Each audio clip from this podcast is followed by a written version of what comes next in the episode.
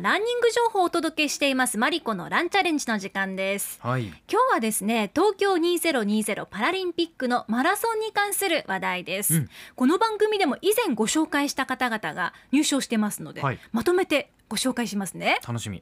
まずは今大会で女子マラソン T12 視覚で、えー金メダル受賞しました、はい。道下美里選手です、ん。番組では2020年の2月にご紹介しました。道下さんなんですが2016年のリオオリンピックリオのパラで銀メダルを獲得しました、はい。金は取れなかったんですね。だからずーっとこのね2016年の大会から金を狙って頑張っていた方なんですがリベンジマッチというそうかね、なんですよそういう側面もあったかもしれませんね。もともとでも世界記録持ってる選手なんですね、うん。今大会は3時間0分50秒で優勝しましたはい。金メダル取ってます素晴らしい。30キロ地点から並走していた選手を突き放してパラリンピック記録を53秒更新していますそうなんですよ五十三秒？そう道下さんなんですが山口県出身ではい1977年生まれ44歳でいらっしゃいます、うん。身長が1メートル44センチ。はい。だから画面で見てても本当に小柄な選手っていうのがわかるんですよね。実際に視覚障害者マラソンを始めたのは30歳の時でした、はい。小柄な体格を生かしたピッチ走法が持ち味です。小学校4年生の時に目の病気にかかって中学生で右目の視力を失って左目の視力もわずかなんだそうです。じゃあどうやって走っているかというと30センチの黄色いロープで結ばれている伴走者の方のガイドで走るんですね、はい。この伴走者の人との相性がとっても大事なんだそうで。そうですよね。そうこの伴走者に恵まれないでこう競技を続けることができないっていう方も中にはいらっしゃるそうなんです。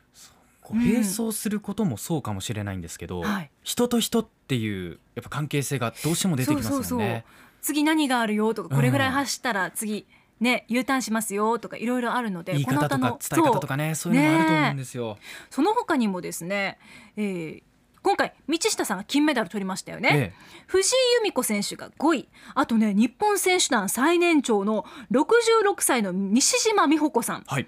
8位に入りましたすごい。66歳で8位ですよフラフラになりながらも笑顔でゴールしてる瞬間あのね瞬間にすごく感動しました、うん。夢があるなと思ってねそうなんですよパラの場合この60代の選手がこう入賞したりっていうのもあるからありますよね。それがね魅力的でしたよね上与那原選手も50歳っていうね年齢でしたしね。嬉しいですよねやっぱり見てる方としてもね、嬉しいですよもうお一人は腕に障害があるクラス男子ですね。T46 で銅メダルを獲得しました。永田務選手です、うん。2時間29分33秒で銅メダルを獲得してます。おめでとうございます。すごい。84年生まれの現在37歳新潟のご出身です、はい。26歳の時に仕事中にこう機械に右腕を巻き込まれてしまって、うん。肩がこう腕がこう肩まで上がらないと。はい。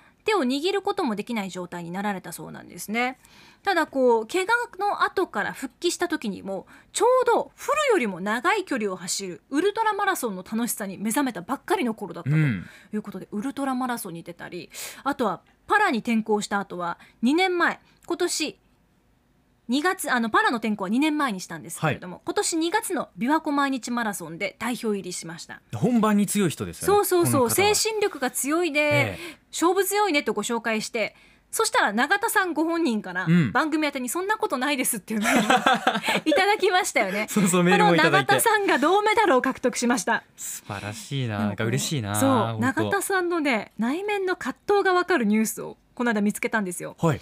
パラの後の日刊スポーツのインタビューにこんなことが書かれてました。はい。え中盤まで3人による先頭集団の一角でレース進めていたんですが、うん皇居外苑前を通過するあたりで4位に落ちちゃったそうなんですね。はい。この時の永田さんの脳裏には1残念がって申し訳ないと謝る自分2恩師やいろいろな人の言葉を思い返し気持ちを保つ自分がいたと。皇居を走っている最中に沿道から「永田!」と呼ぶ声が聞こえたと誰が言ったのかわからないけど自分としては力になったと気持ちを奮い立たせて走り抜けたということなんですね。ちなみに増田明美さんの解説によると、はいその日は永田さんの奥様の誕生日だったそうなんですよ。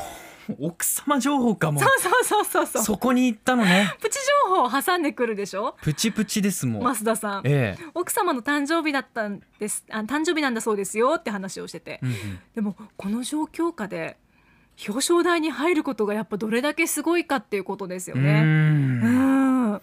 なんかこうレースの後のインタビューではちょっと満足いってないようなコメントもちょこっと出はしたんですけどではい。もこの結果にすごくあの喜んでいらっしゃる様子も伝わりました。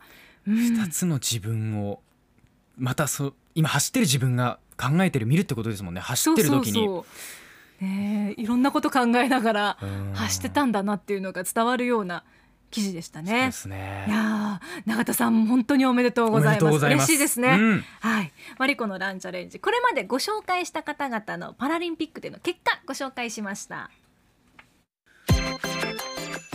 アップのポッドキャストを最後までお聞きいただきありがとうございました。